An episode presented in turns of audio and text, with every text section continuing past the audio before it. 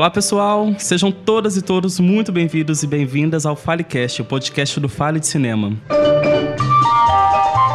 E para quem tá estranhando a minha voz, eu lamento ter que ser eu a pessoa a nos informar, a te informar na realidade, que uma deixa nos abandonou. não, tipo assim, não abandonou, felizmente, mas o homem tá viajando, então hoje eu tô assumindo o controle aqui do FaleCast. Por isso eu e Joana. Olá, Olá Joana. Olá, pessoal. Vamos conduzir o nosso 14º programa do FaleCast, o podcast do Fale de Cinema.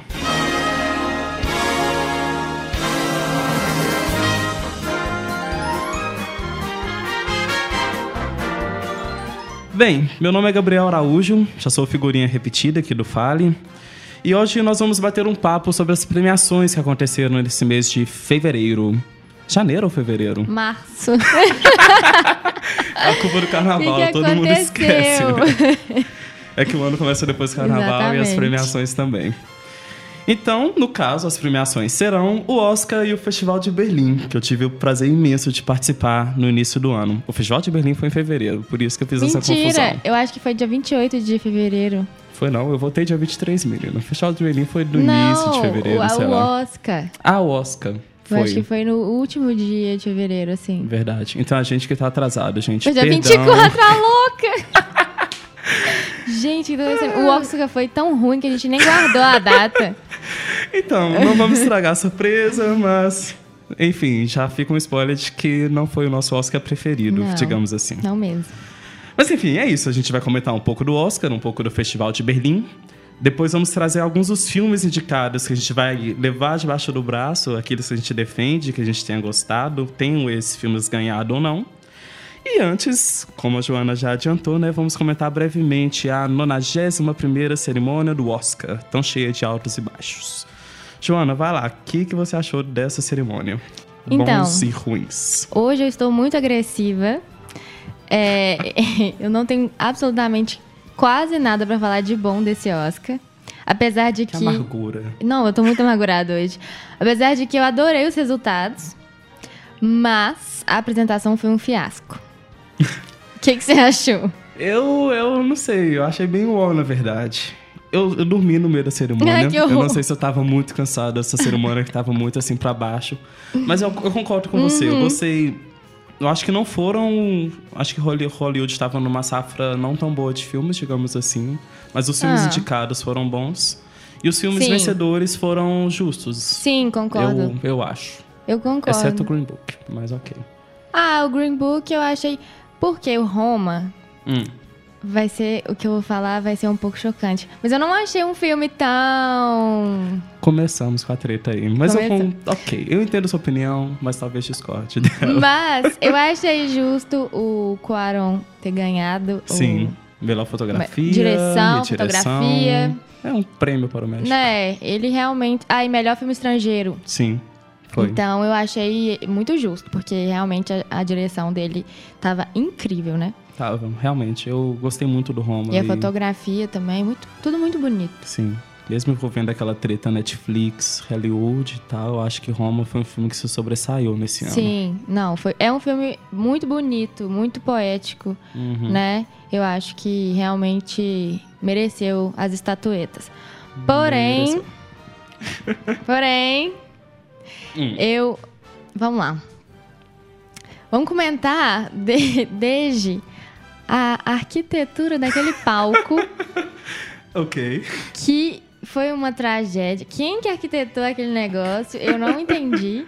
A abertura do Queen, minha banda favorita, desde os 11 anos de idade. Decepcionou? Foi decepcionante. Gente, eu fiquei impressionada. Foi muito triste. Poderiam ter chamado o Malek pra cantar lá em cima, se fosse o Ou caso. até o, o- Como é que eles falam? Quando coloca o, o- a pessoa que já morreu pra O cantar. holograma, o no caso. holograma do Fred. Podia ter posto o holograma do Fred. Podia. É, foi muito, foi muito sem graça. E o fato de não ter tido um apresentador, não é possível que os Estados Unidos daquele tamanho não tenha um, um comediante pra apresentar aquilo, né? Foi uma treta mais séria que isso, mas eu não Hum. sei bem como é que Hollywood quis lidar com essa questão e, enfim, decidiu, até para poupar o tempo da cerimônia, eu acho, ficar sem apresentador. E esse foi um dos pontos que o Madeixa disse ter gostado. Sim. Por isso que eu acho sei lá, o Madeixa não tá conosco, gente, mas recheou esse podcast lotado de áudios. De várias então, tretas também, é, inclusive. É bom a gente ouvir a opinião dele e ver, sei lá, o que, que ele tá achando desse Oscar. Olá pessoal, aqui é Madeixa Persequini. Infelizmente eu não vou poder participar desse episódio presencialmente. Tô, tô um pouco chateado, mas tenho certeza que o Gabriel e a Joana vão mandar bem pra caramba. E é isso aí. Minha vida de geólogo não deixou eu estar tá aí, mas pelo menos estou participando de certa forma. Bora falar do Oscar. Ah, então basicamente o Madeixa não falou nada, né, gente? Mas vamos aguardar os próximos áudios que ele vai falar alguma coisa. Mas enfim, antes das indicações dos filmes que nós vamos hum. levar desse Oscar, eu queria que cada um dissesse rapidinho o que achou de melhor e o que achou de pior dessa cerimônia. Vai lá, então, Joana. Na verdade, eu vou falar o que eu gostei, né? Porque de resto eu odiei tudo. então, eu adorei é, a parte do Spike Lee, que hum, ele ganhou, uhum. ganhou o Oscar. Ele e o Samuel L. Jackson, ó, coração pros dois, porque eles são muito fofos. Achei muito legal e todo mundo aplaudiu de pé. Foi muito, foi. foi muito legal. Foi finalmente uma justiça para o Spike Lee, né? É. Depois de anos sendo os maiores diretores dos Estados Unidos sem levar um Oscar para casa. Você viu que o Samuel deu um pouco uma zoeirinha. Deu um shade, assim. né? Uhum. Vi, realmente. Mas foi ótimo, foi muito legal. Hum. É, que mais? Deixa eu pensar. Ah, adorei que o Javier Bardem falou em espanhol. Sim. Várias cutucadas no Trump, falando sobre esse horror, né, contra os, os imigrantes. Muito, eu, eu achei muito interessante que eles colocaram é, artistas é, chineses, japoneses, uhum. muita gente mexicana, né, de, de outros países da América Latina para poder entregar o Oscar. Sim. Eu achei isso muito legal. E que já que o Oscar já vem, vem colocando essas pautas, né? Desde o ano passado, ano retrasado, a causa negra, a causa do imigrante, é. da mulher. Então, principalmente depois de Moonlight, que foi aquela boa surpresa, né? Sim. Vencedor do Oscar de 2017, se eu 17, não me engano. 17. É. 17. Finalmente também, né? A academia precisa acordar para esse é. mundo que tá à volta dela. Sim. Aí, fora isso, eu achei tudo péssimo. As piadinhas, as piadinhas do pessoal que entregar o Oscar, meu Deus. Eu vou ter que concordar com você. Hum. Uma das minhas partes favoritas foi uhum. Spike Lee pulando no colo do Samuel Jackson. Foi lindo ver isso. E outra parte muito fandom, assim, mesmo não tendo sido um grande fã do filme, foi ver Lady Gaga e Bradley Cooper cantando Shallow. Eu gostei, gente, perdão. E foi lindo ver Lady Gaga Ai. subindo no palco para receber aquele prêmio. Sim. Ela merece, ela merece. Não, tá. Apesar dessa música ser um chicletezinho muito dos chatos. Já viu a versão forró? Não, socorro. é muito boa, você gente. Você devia ter trazido pra cá. Pesquisa em YouTube, Shellon versão forró, que foi o hit desse carnaval 2019. Amei. E uma parte ruim, na minha opinião, hum. eu acho que eu diria um pouco sobre o Oscar de melhor filme. Eu não assisti Green Book, uhum. eu não uhum. posso analisar criticamente o filme. Mas quando você ganha o Oscar de melhor filme falando sobre racismo e sobe no palco só gente branca, exceto Mahershala Ali, a Octavia Spencer, Octavia Spencer, é uma, sei lá, hum. é um pouco problemático ainda porque você vê de quem que tá na... Quem tá jogando lá, no jogo, É, né? quem tá contando as nossas histórias, uhum. por exemplo, sabe? é um pouco meio que. É, e também porque eu sou um grande defensor do, de Infiltrado na Clã, do Spike Lee. Eu gostaria uhum. muito de ver aquele filme ganhando. Ou mesmo Roman, que é um filme uhum. é, latino-americano. E ver Green Book ganhar foi, tipo assim, interessante, mas mais do mesmo. E eu aí? não tinha pensado por essa ótica. Realmente faz, é um é uma coisa a se pensar Sim, e, e criticar. A gente tem que problematizar isso, é, querendo ou não. Verdade. E o Madeixa, o que, que ele gostou ou não gostou desse Oscar? Eu acho que ele vai discordar da gente. Hum, vamos Conhecendo lá. o Madeixa do jeito que eu conheço. Muito bem. Já que eu não tô aí, eu já vou começar meio roubando. E eu vou falar duas coisas que eu achei legal na cerimônia. E a primeira foi a falta de um apresentador. Pô, eu não achei que isso fez falta nenhuma, pelo contrário, eu achei que a cerimônia ficou mais enxuta, ficou mais direta. É, das 10 piadas que geralmente o apresentador faz, eu entendo 7 e gosto de 5 no máximo, então isso para mim foi ótimo. Eu achei que foi, foi muito bom para cerimônia. E outra coisa que eu gostei muito foi isso um pouco agridoce, eu acho que a gente vai falar, né? Eu acho que vocês vão falar ao longo do episódio, mas foi ver a representatividade de mulheres, mulheres negras, é, latinos, e isso é muito interessante. Você vê uma cerimônia, né, que pelo menos a gente, eu acompanho aí já um, um, algum certo tempo, desde minha vida cinéfila, e ver essa representatividade durante a cerimônia é algo bem legal. De mais chato, desculpa, Joana, mas o que eu odiei nessa cerimônia, o que eu mais odiei foi o prêmio de melhor montagem para Bohemian Rhapsody. Porque assim, eu acho que o filme tem, tem alguns pontos positivos, para mim tem muitos negativos, mas entre uma, o pior desses negativos é a montagem. Eu acho a montagem muito ruim. É só diálogo de, de plano contra plano, e mesmo assim num ritmo mal feito, é, é, deselegante na tela, pouco estético, tacanho. Eu não gostei nem um pouco da montagem de, de Bohemian Rhapsody. E realmente isso, essa premiação eu achei. Assim, vai soar um pouco arrogante, mas ficou parecendo, pô, nem essa galera sabe o que, que a importância de montagem, sabe? E eu não gostei nem um pouco. Acho, acho que é uma das características pior desse filme médio. Desculpa, Joana. Bem, já começamos Nossa, com tretas, não é mesmo? Tretas. Então, Madeixa. Calma, Joana, Vamos você lá. vai ter seu Tá momento bom. de rebate. Para quem ainda não nos conhece, o Fale de Cinema está no Instagram e no Facebook. Lá a gente escreve indicações e críticas de filmes. Além disso, nós também estamos no Medium, com o nosso blog de críticas e ensaios. Para nos encontrar, é só procurar por Fale de Cinema nessas redes e encontrar a nossa cadeirinha vermelha. O nosso podcast é produzido e gravado em parceria com o novo portal de notícias República Independente. Você pode ouvi-lo através do site www.republicaindependente.com.br. E alertamos também que alguns spoilers podem aparecer durante o programa. Então, se você for pilhado demais com isso, não quer saber de nada, eu sugiro você parar, assistir esses filmes, são bons filmes afinal, e voltar e nos ouvir aqui e bater esse papo. Então, senta aí e bora falar de cinema.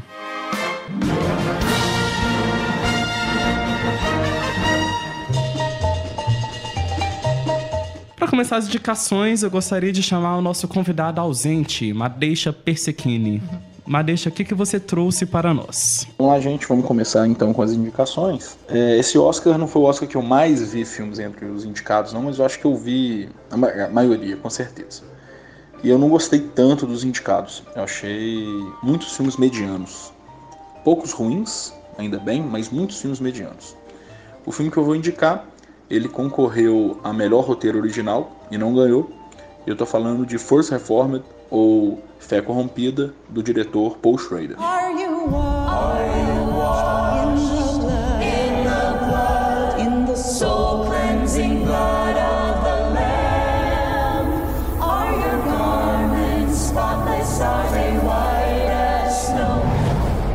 My hands shake as I write these lines. Are you washed in the blood of the Lamb? Can God forgive us for what we've done to this?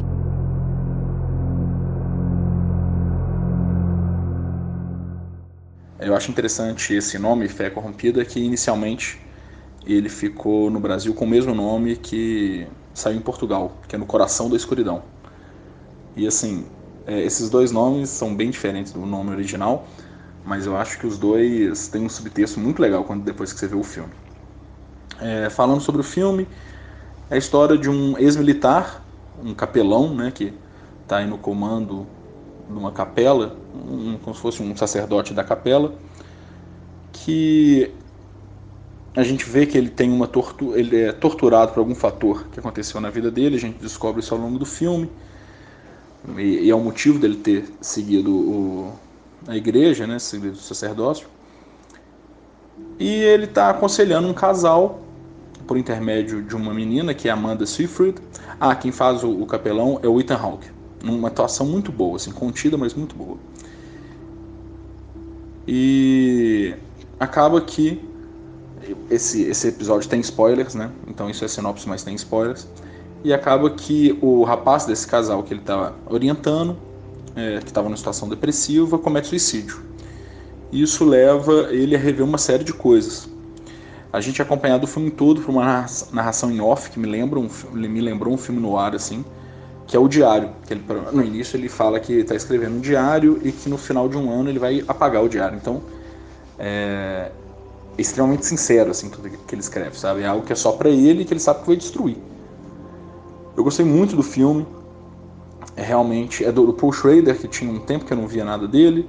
Paul Schrader é, é escritor, já dirigiu alguns filmes, mas é roteirista, principalmente roteirista. E um dos filmes mais famosos dele é o Taxi Driver.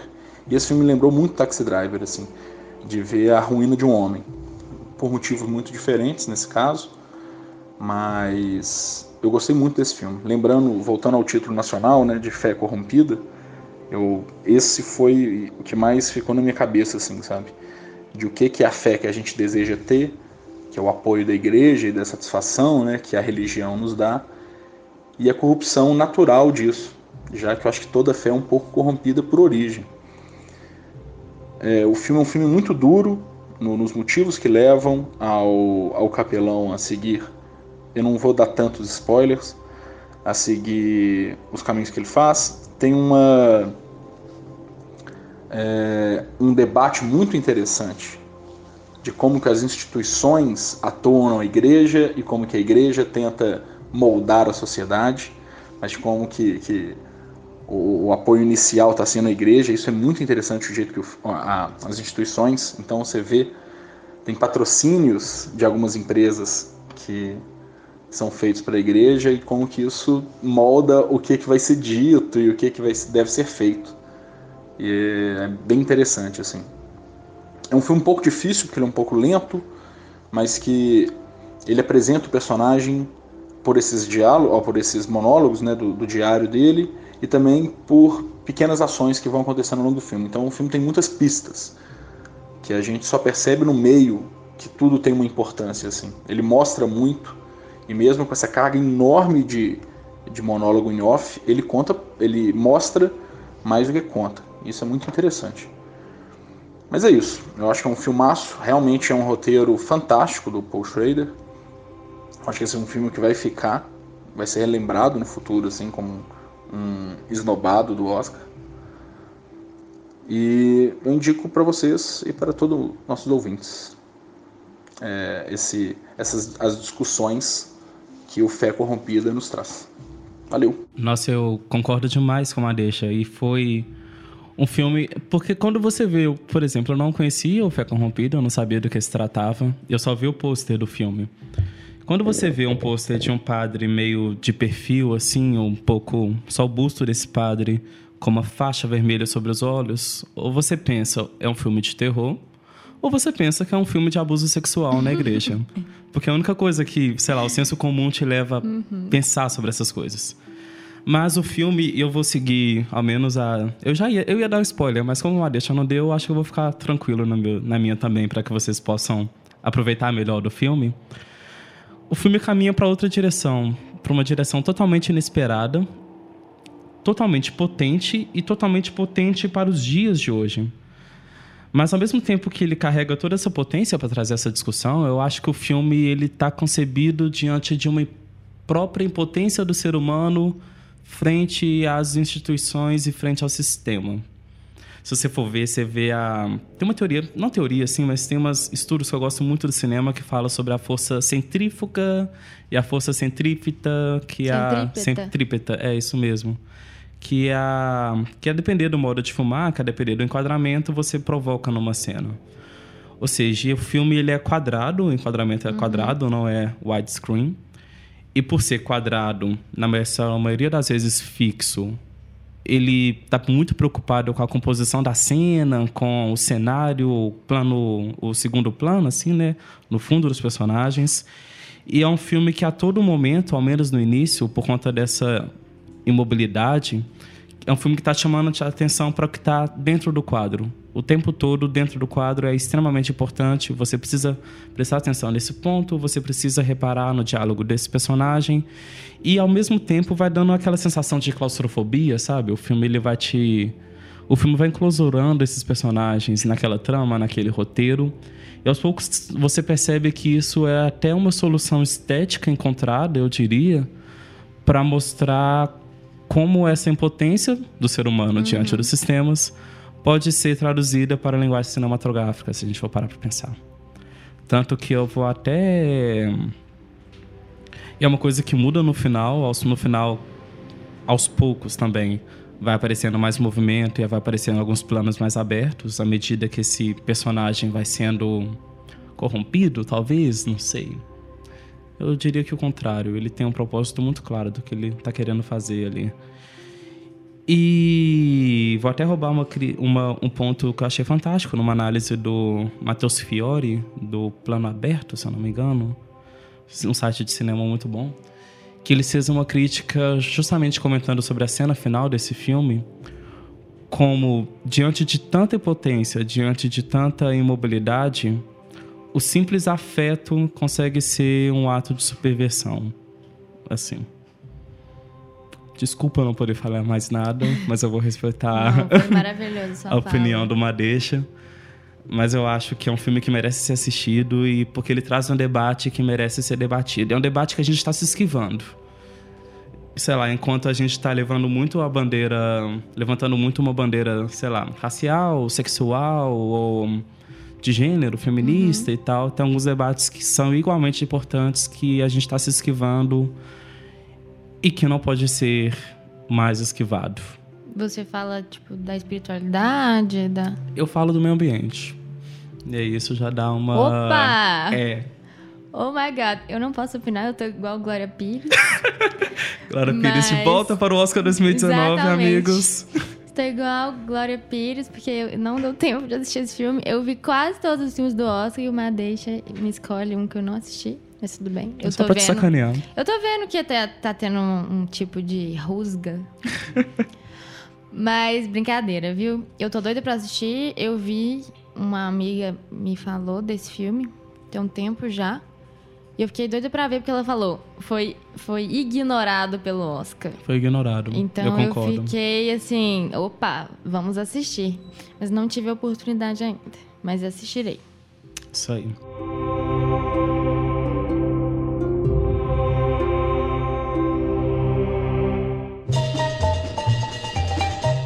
Então, Joana, vamos pular de filme, vamos trocar de filmes e vamos comentar sobre um filme que você assistiu. É, então, gente, hoje eu trouxe Bohemian Rhapsody de Brian Singer. No one will play us on the radio. We need to get experimental. Do it again. One more. How many more Galileos do you want? Roger, there's only room in this band for one hysterical queen.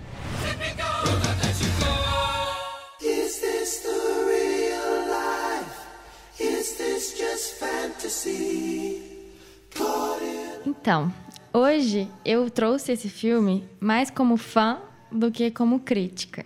E o Madeixa vai me entender. Mentira, ele não vai me entender porque ele tá xingando o filme desde o início e eu não aceito. Mas, primeiro, eu esperei por 10 anos esse filme. Aham. Esperei cada momento, cada decisão do ator. Foi muito doloroso. É, mas eu adorei a indicação do ator. Inclusive, amei ele ter ganhado, mereceu super. Eu Ele não, interpretou muito bem, realmente. nossa, eu não consigo ver ele mais sem vincular o Fred. é muito louco isso. E então eu achei fantástico, mereceu completamente. Acho que é um ator super é, dedicado. É, é um ator que tem, vai pode ir longe, se ele quiser.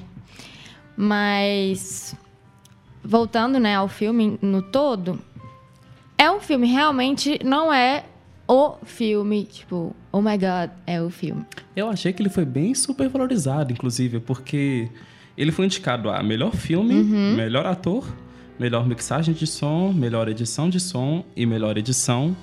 E ganhou, dessas cinco indicações, ele ganhou essas últimas quatro. Uhum. Ele só perdeu pro melhor filme pra Green Book. Sim. Então, melhor mixagem de som, eu não entendo muito, mas Ah, pelo que eu vi e li, eu achei interessantíssimo eles terem pegado uma sósia do Fred, é, juntado com a voz do Fred Mercury. E aí eles fizeram uma, uma mixagem mesmo para poder é, para poder fazer o mesmo efeito, não, para poder acompanhar a boca do Rami. Caramba, interessante. É muito louco isso, né? Aham. E eu não sabia nessa parte da sósia do Eu Fred. não fazia ideia. Porque tem, por exemplo, na- em uma cena que o Fred, que ele costumava fazer, aquele eu, Uhum. eles usaram a, a sósia do Fred. Que massa, gente. Muito doido isso, Aham. né? Então eu achei, foi É uau. porque eu fiquei me perguntando, será que Rami canta também Não, assim? não mesmo, coitado. Ainda mais pro Fred, que foi, que é considerado uma das maiores vozes, Sim. né? Do século 20 e 21. Ninguém bateu ele ainda. Mas Há controvérsias. quem que você acha que é melhor? A gente tá falando de cinema. É, então, não é um filme tipo uau, Aham. mas pro, pro fã do Queen é, foi muito, muito gratificante ter visto é, a vida do Fred Mercury encenada. É, eu que já vi vários documentários, várias coisas, tipo vídeos no YouTube, shows, etc, etc. Eu achei que foi lindo ter visto essa encenação, sabe? Tipo, é, tentar saber um pouco da vida do Fred é, ao vivo e a cores, sabe? Mais ou Sim. menos isso. É, outra parte técnica que eu gostei muito do filme foi é, a- o jogo de luz. Não sei se você reparou. Não, em- como você diz? Em que. Tipo, a parte que ele pega só é, foca no Fred Mercury em ascensão, tipo, Uhum. fazendo um show. É uma luz tão nítida que, que parece que ele é um Que até santo. escurece o resto, né? Exato, parece Sim. que ele é tão nitidamente que parece 3D, meio que uma aura, assim. Que bonito ao isso. ao invo- a- ih, ao em volta do Fred. Tô emocionada, gente. Mas sim, eu fiquei, eu fui na pré-estreia. Olha só. Quis cantar todas fã. as músicas. Não, eu sou super fã. Achei também. Achei um filme é, com muito humor britânico, que eu adoro. Sim, realmente. Achei é, divertidinho, assim, humor britânico. E sobre a treta do. Ah, que não falou sobre a bandeira gay e etc. Que, que mostrou o lado do Fred mais heterossexual do que homossexual. Discordo completamente. Porque, como um pouquinho da vida, um pouquinho que eu sei da vida do Fred, ele tinha um mais que amor assim de homem e mulher, ele tinha um amor sei lá, platônico com a Mary, Pela Mary. sim. pela Mary. E é e- lindo o modo como esse amor foi retratado no Sim, filme. é muito delicado, né? É muito delicado. O modo como ela entende também a situação, Sim. mesmo sofrendo. Tem uma achei fantástico. biografia do Fred que fala que, na verdade, ele fala assim: Mary, eu sou gay. Eu acho que eu sou gay. Aí ela fala: eu, eu já sabia. Uhum. E foi bem retratado isso, eu acho. É, e a sobre a bandeira é, Mas o LGBT. Fred chegou a, sei lá, militar pela causa LGBT em vida? Então, não, Eu não nunca. sei. Ele nunca fez isso.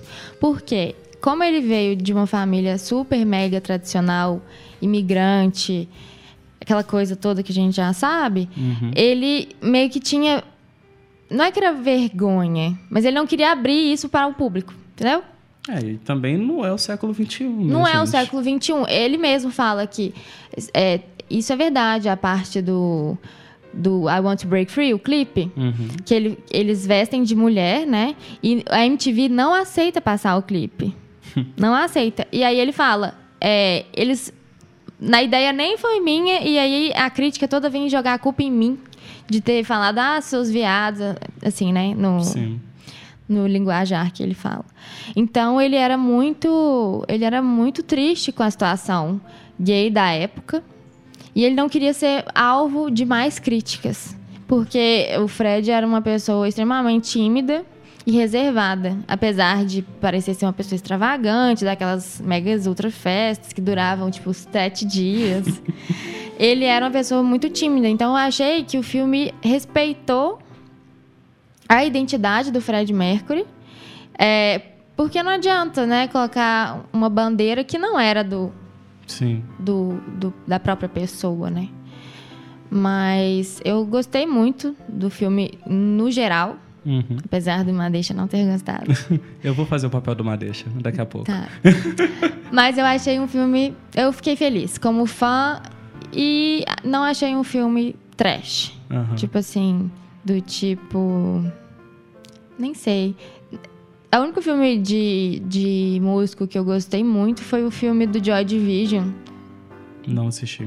Nossa, é fantástico, muito bom. Uhum. É feito em preto e branco, é, Nossa, que lindo. é lindo. Tristíssimo. é um filme maravilhoso, assim, mas com outra, outro viés. O, o Ian Curtis, o vocalista do Joy Division, que se suicidou aos 23 anos, tinha uma vida totalmente diferente do que era o Fred Mercury, né? Então, eu acho que cada filme tem que respeitar a identidade que ele tá querendo retratar. No caso dos filmes é, meio biográficos, né? Sim. Então, é essa a minha opinião. Eu acho. Exatamente, é porque existe, eu acho, eu acho que existe um perigo muito grande em você adaptar biografias e acaba que, na minha opinião, Bohemian caiu nesse perigo, que é o de você suprimir dramas e criar uma bola de neve de sucessão de acontecimentos que não são discutidos, que não são, sei lá, você não vê, você não talvez até exista, mas você não consegue ver um desenvolvimento de personagem e tal, porque é uma biografia. Sim, é, Mesmo uma, sendo ficcionada, ela é tipo 20 anos em é duas horas, né, de filme. Exatamente. E isso que eu senti um pouco de desconforto, principalmente no início, porque é uma narrativa atropelada. Você Sim. vê que sempre quando, sei lá, é é apresentado algum drama que merecia um desenvolvimento maior, eles cortam esse drama com uma música e pula, sei lá, cinco Sim. anos para a próxima geração.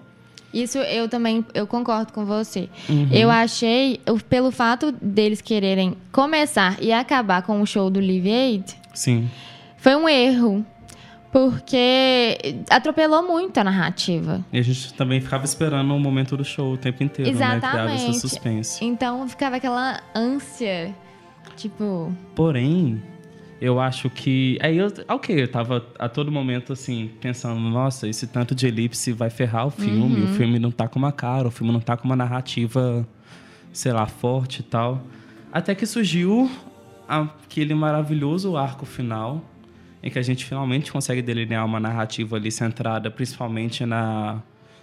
Quando o Fred descobre que ele pegou AIDS, por exemplo, e toda aquela relação com Uhum. tem HIV, Paul, né? Pegou HIV. Sim. O Paul, Ah, o que é Paul, o cara, não o- sei. Calma, o, O babaca. o babaca.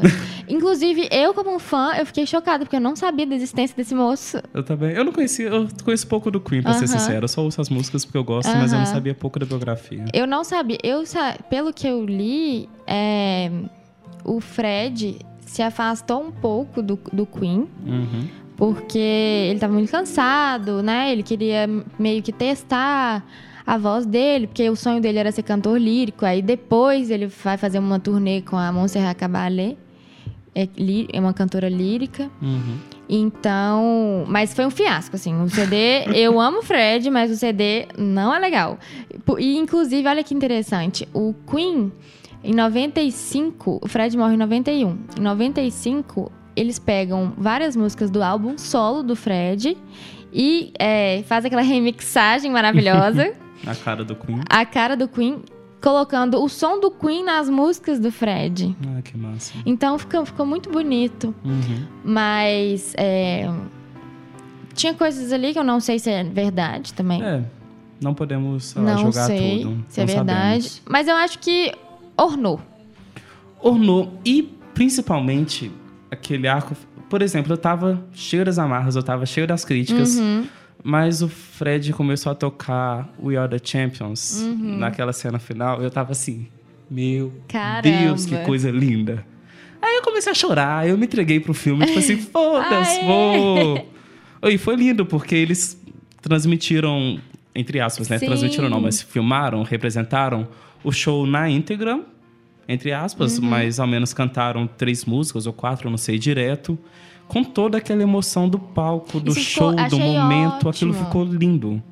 É. Concluiu o filme de uma maneira espetacular. Como eu achei interessante isso, a técnica da direção, né? Uhum. Eu nunca tinha visto um, um show dentro de um, de um É. filme. E como é que isso coroa, né? Toda aquela É. experiência do Queen. É aquilo, por isso eu acho que é um filme que não se salva pelo cinema, pela técnica cinematográfica, mas foi um filme que se salvou pela música e pela força do Queen e do. Fred. E eu fiquei muito feliz com toda a a grandeza do filme, assim. O Sim. pessoal assistiu muito. Assistiu, foi um filme de sucesso. Foi um total. filme de sucesso. Porque, e, inclusive, achei lindo que é, o tanto de gente que acho que nunca ouviria Queen Uhum. começou a ouvir e gostar. Então foi. É uma banda revolucionária. né? É, eu acho que foi legal. Esse ponto muito positivo.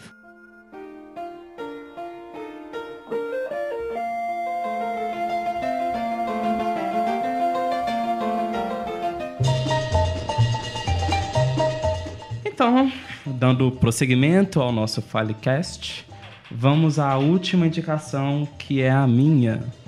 E hoje eu vou trazer para vocês um filme que eu gostei muito de assistir, e um filme que inclusive estava na mostra estava na competitiva do Festival de Berlim, mas não em competição, ele estava na mostra competitiva, mas não estava competindo, e foi onde eu tive a oportunidade de assistir, que é o Vice do Aidan McKay. What do you say? I want you to be my VP. I want you. You're my vice. Well, George, I, uh. I'm the CEO of a large company. And I have been Secretary of Defense. And I have been White House Chief of Staff. The Vice Presidency is a mostly symbolic job. Uh-huh. However, if we came to a, uh. Different Então, Vice é uma história que eu não conhecia, de um homem que eu não conhecia, mas que, sei lá, se tornou tão poderoso e tão. mudou as regras do jogo, né? Da diplomacia e da história do mundo ocidental, se a gente for parar pra pensar, agindo ali nas sombras. Eu achei isso muito fantástico, porque eu não conhecia In o Dick shadows. Cheney até assistir esse filme.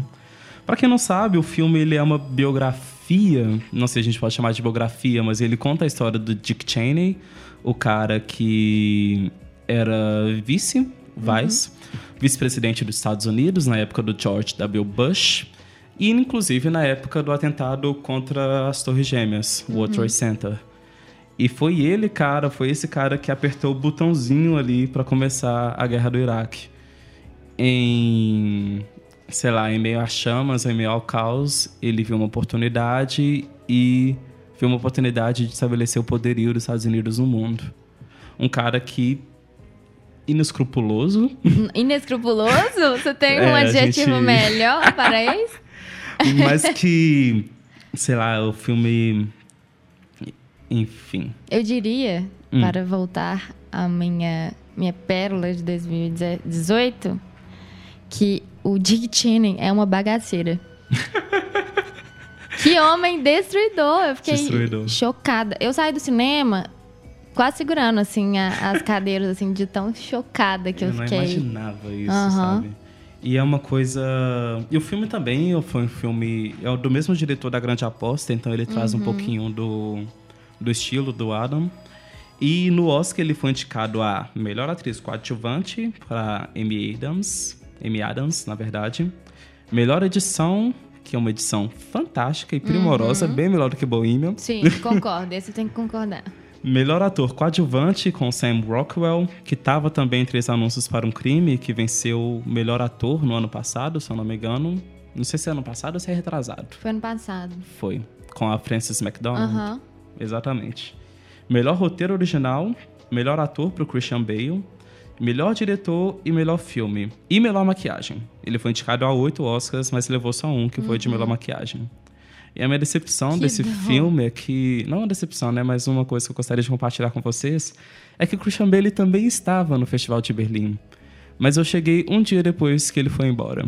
Sério? Então, Nossa, o Christian eu Bale. perdi a oportunidade de ver esse homem. Vou fazer uma observação. Ele Hum. estava com a cara de maus amigos no Oscar. Tá, Você percebeu? Tava, tava, tava na dele, né? Nossa, ele tava com a cara fechada, estranha. Tipo assim, eu não quero estar aqui. Sei lá, deve ser de tanto engordar e emagrecer pra É, fazer diversos coitado. personagens e tá cansado. Mas então, sobre o filme. Eu gostaria de ler, na verdade, uma coisa que eu escrevi durante o festival, que eu acho que capta bem um pouco assim, esse sentimento do filme. Eu escrevi logo após assistir o filme. Assisti o filme tem um bom tempo já. Foi no início, meio de fevereiro. Então, relembrar é sempre bom e relembrar o que eu senti ao ver ele é interessante. Olha só. É, cinematografia. Cinematografia criativa e atuações impecáveis. Adoro quando o cinema explora suas capacidades de narrativa por meio da imagem. Subverte contextos, insere interpretações, provoca contrastes sem nem precisar, muitas vezes, de um breve diálogo.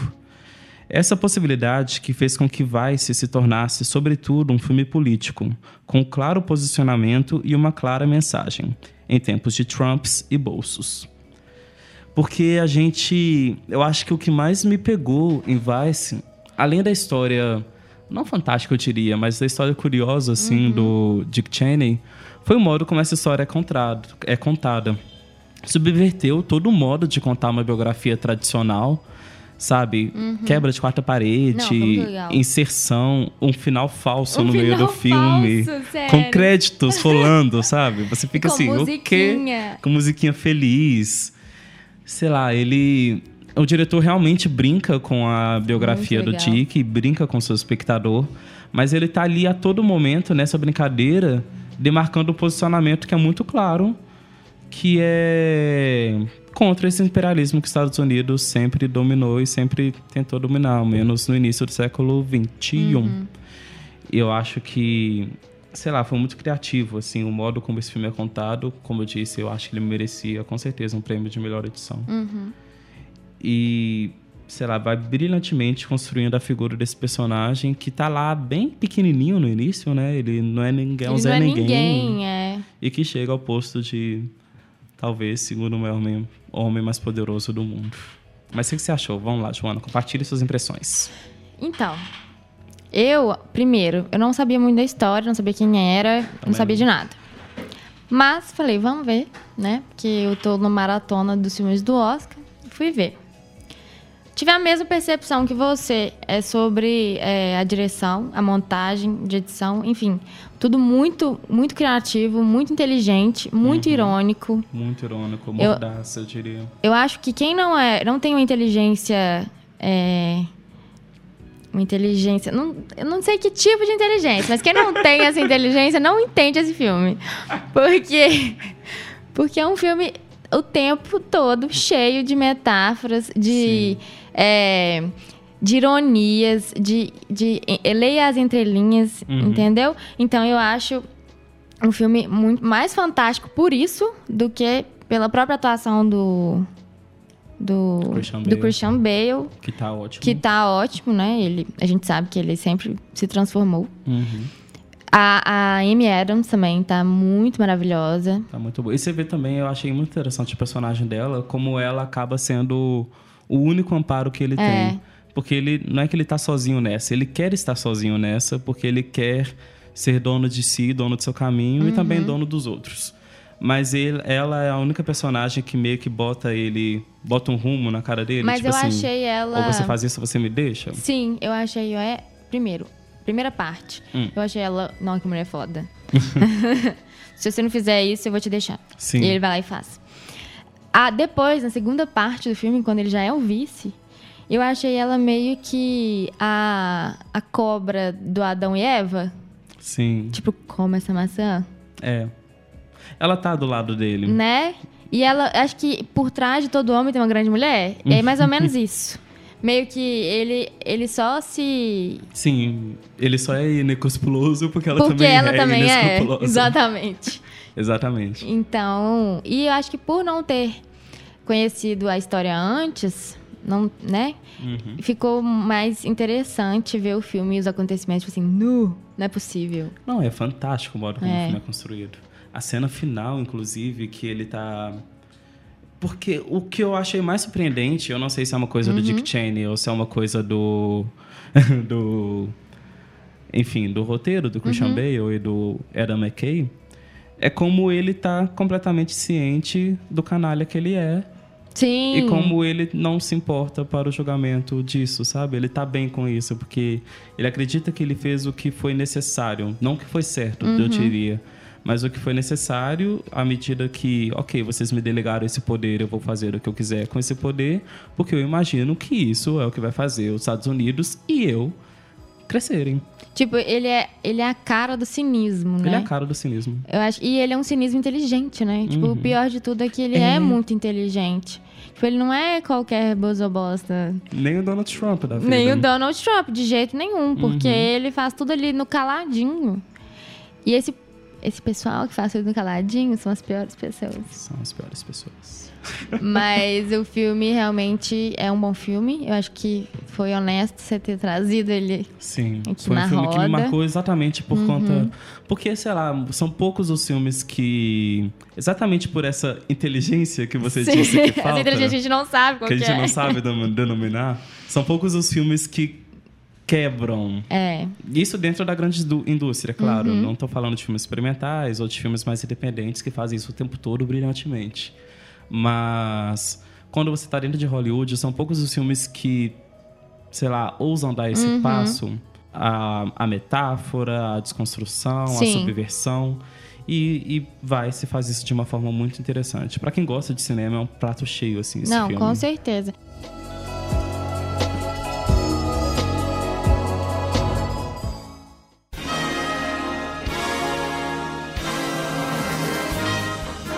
Mas então, Joana, vamos passar por esse momento de indicações, mas também vamos trazer algumas menções honrosas.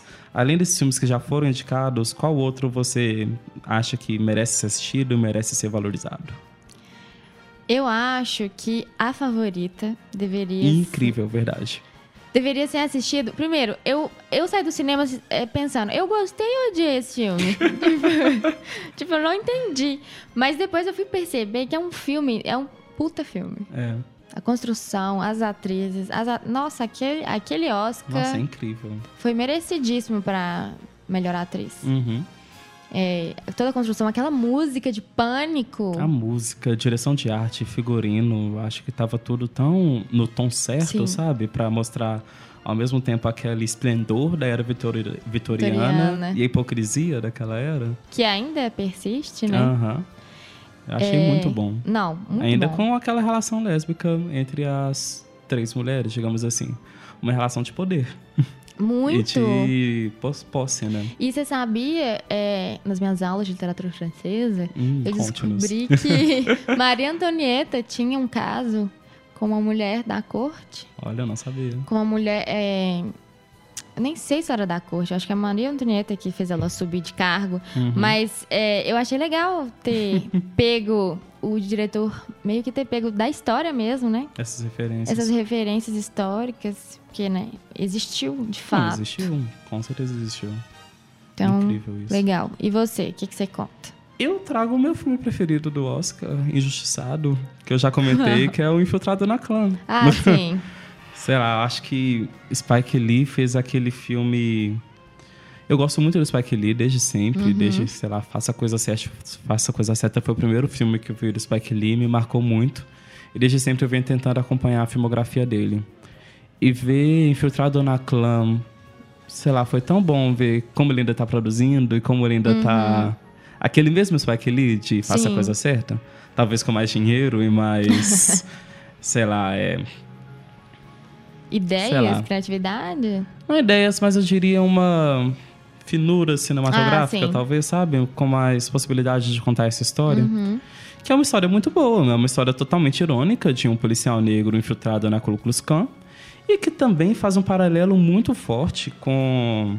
Porque ele é um filme de comédia, ele é um filme de drama, ele é um Uhum. filme de ação. Mas quando chega naquele final em que os dois personagens estão com a arma apontada para a porta que acabou de bater, e quando a porta se abre e é o mundo que a gente está vivendo Uhum. agora, com Não, todos é, esses isso foi- ataques racistas, com todas as Foi declarações pesado. racistas do Donald Trump, foi aquele momento em que você percebe, uou, é para isso que esse filme veio, Uhum. sabe? É para criticar essa trazendo uma situação do passado, claro, mas para criticar esse nosso presente que está deixando isso retornar. Uhum. Foi aquele momento que me deixou abaladíssimo também, super mexido e sensível. E foi um momento que para mim coroou o filme como uma peça assim, uh, fina, uma obra muito bonita. E Madeixa também trouxe, ao menos isso, né? Ele trouxe suas Ai. menções honrosas. Vamos ouvir o que, que ele tem a nos dizer. Beleza, galera. Encerrando o Oscar 2019, embora eu tenha falado aí que eu não gostei tanto dos indicados, Acho que tem dois filmes que eu gostaria muito de citar, foram filmes que eu gostei pra caramba e que de certa forma foram meio esquecidinhos, assim. Apesar de, de terem ganho bastante coisa, principalmente o primeiro, que é a favorita do Yorgos Lanthimos. Eu gosto muito do- do- dos filmes do Yorgos Lanthimos. Eu acho a- a- o jeito que ele filma muito diferente, a direção dele é muito diferente do, do habitual. Os roteiros que ele escreve, os roteiros que ele trabalha são é, inesperados, assim, é sempre uma surpresa. Então eu acho, eu indico todos os filmes dele. É, o último filme dele ante- anterior acho que foi o Sacrifício do Cervo Sagrado, que é um filmaço, que é um filmaço. E sempre os filmes são muito diferentes um do outro, mas falando da favorita, pô, eu adorei a favorita, exatamente por causa disso. É um filme que é um esquisito bom, sabe? Ele tem uns planos muito diferentes e sempre muito funcional ou para causar desconforto, assim como a, trilha sonora, que é bem única, ou para exaltar ou diminuir a, presença de um personagem, de uma personagem em tela, a dinâmica entre o trio, né, que é a, a rainha e as duas conselheiras ali é perfeito, eu acho, as atuações são perfeitas. Eu fiquei um pouco chateado do Oscar não ter ido para é, Glenn Close por causa que a- eu acho que foi a sétima indicação dela, né? Porra, sétima. Mas apesar disso, eu- é bem legal a Olivia Colman ter ganhado. É uma atuação e tanto, assim, eu gostei pra caramba. Então esse é um filme, uma menção que eu tinha que fazer. E outro é o Se a Rua Biro Falasse, do Barry Jenkins, que esse filme pra mim, pô, eu não entendi por que esse filme não teve mais indicações, por que esse filme não concorreu ao melhor filme. É, falando de representatividade, falando sobre discussão de racismo, acho que esse filme faz isso muito, muito bem, muito bem. É, mais do que alguns entre os indicados, mas eu não vou deixar isso pra lá. Filme sensível, delicado, com uma narrativa fluida pra caramba, que tem tempos diferentes numa mesma narrativa, mas consegue conectar tudo muito bem. É, você sente a dor dos personagens, você sente alegria, você torce pela história deles. Eu achei um filmaço, um acerto, assim, incrível do Barry Jenkins. Eu acho um filme quase tão bom ou tão bom quanto Moonlight. Eu gostei muito. E é isso aí. Galera, obrigado por vocês terem deixado eu participar por áudios. Espero que todos tenham gostado do episódio. E do Oscar 2019. Beijos. Beijos, Madeixa. Acho que, sei lá, mesmo discordando, a gente concordou bastante, né? Foi uma surpresa isso. E olha que a gente nem tinha escutado os áudios dele, Sim, né? a gente escutou agora. Foi tudo uma surpresa, uma boa surpresa, eu diria. Mais que amigos, friends. Friends.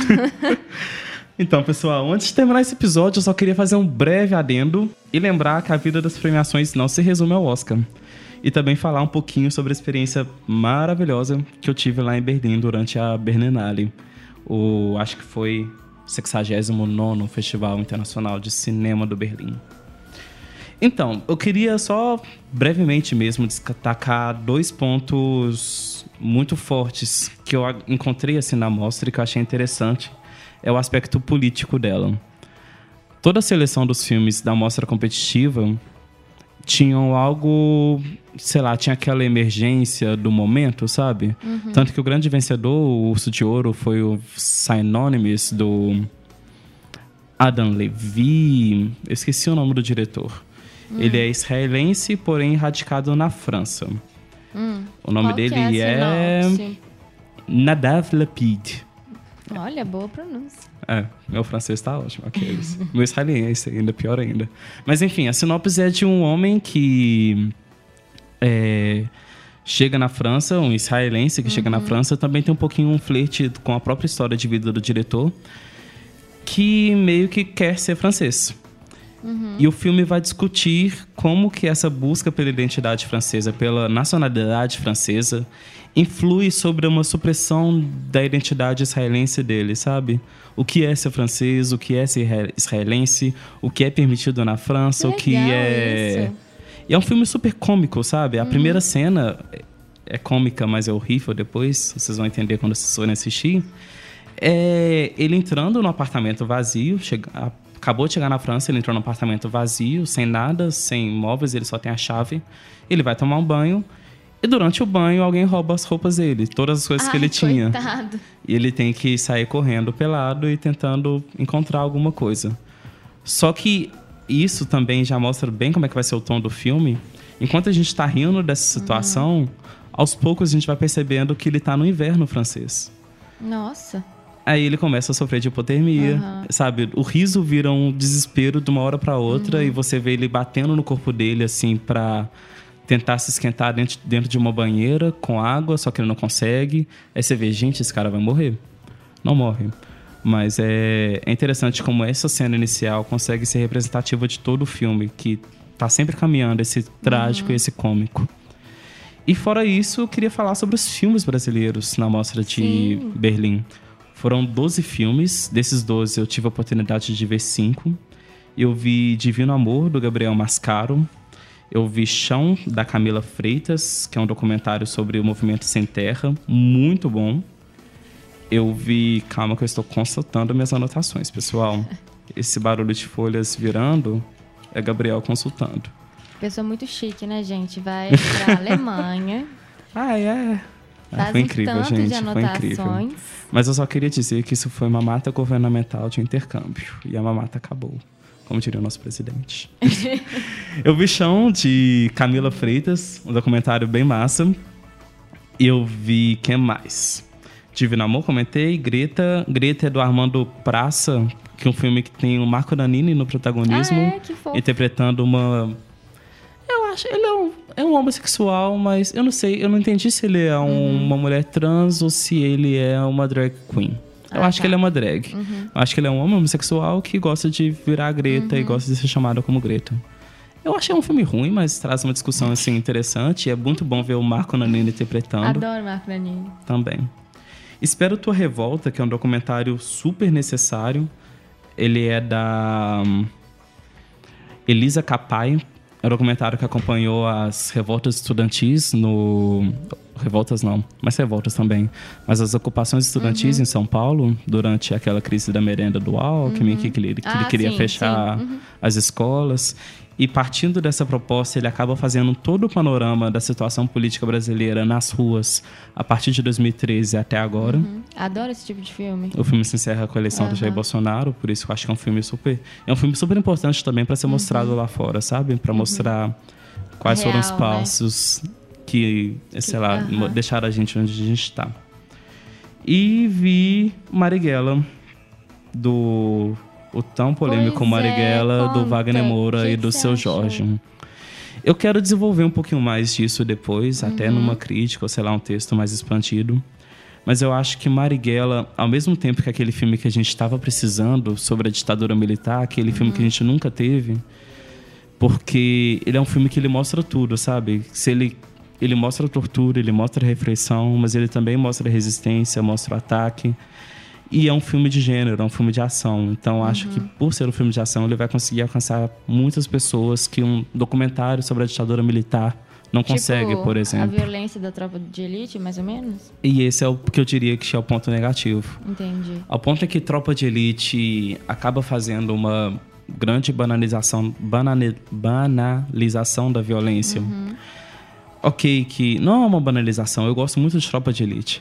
Mas o que Tropa de Elite acabou não prevendo foi um pouco o modo como o filme seria recebido Sim. e o modo como o filme meio que intensificou alguns, sei lá, momentos repressivos e de exaltação ao golpe, de bandido bom, bandido morto aqui no Brasil.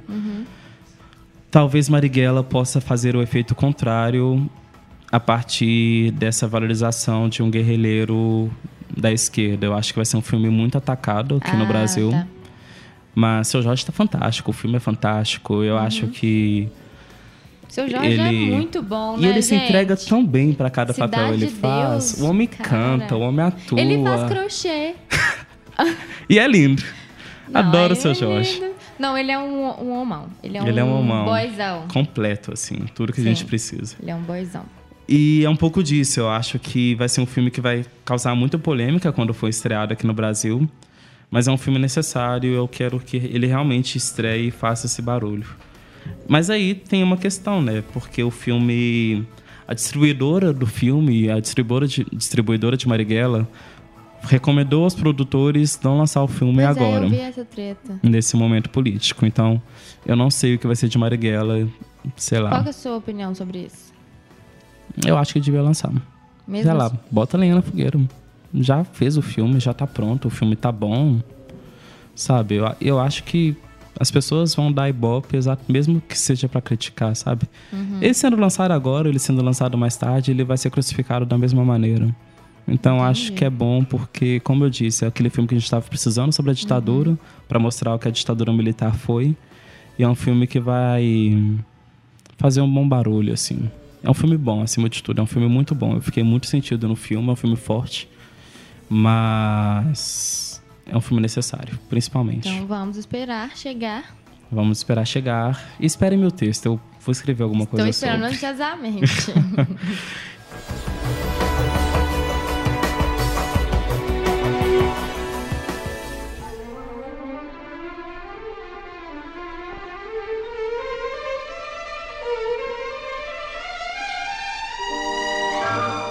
é isso, pessoal. A gente esperamos que tenham gostado das indicações. Não deixe de procurar por esses filmes, que se a gente está indicando é porque o filme é bom. Deixamos nosso muito obrigado à República Independente, especialmente ao João Pedro Maravilhoso Viegas pela edição, pela Perfeito. gravação, por essa companhia aqui muito massa. Obrigado também aos nossos participantes e a você que ficou aí com a gente até o fim. O nosso programa está disponível nos apps, agregadores de podcast e no Spotify, além do site da República Independente. As faixas. ah, ignorem. As faixas sonoras e músicas dessa edição estão colocadas na descrição desse podcast. E além de todos os hiperlinks das coisas que a gente discutiu aqui. É, alguma consideração final, Joana? Não, achei você ótimo como nosso Oh. mediador.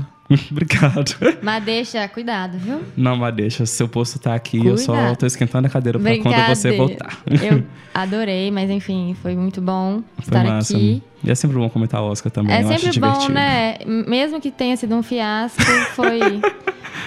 É né? A interessante. gente tem que assistir. A gente tem que assistir. É. A gente é. A gente é os caseiros, A a, gente, gente é ama, Hollywood. a gente ama Adora os bastidores, estamos lá A pra gente isso. fala mal dos vestidos. Fala, fala mesmo. Então tá. então tá, gente. Um beijo. Até a próxima. É, então se você ainda não nos segue no Instagram e no Facebook, é só procurar lá por Falha de Cinema e ler nossas indicações, curtir nossos posts e também comentar quais os filmes você gostaria que fossem indicados e vocês gostariam que estivesse aqui no Falecast. A gente está também no Medium, no nosso blog, Medium, com indicações, críticas e ensaios um pouco mais extensos. E não nos deixe de dizer o que vocês acharam desse episódio nos comentários. É, basicamente é isso, meus queridos. Tenham bons filmes e falem de cinema. Tchau, tchau.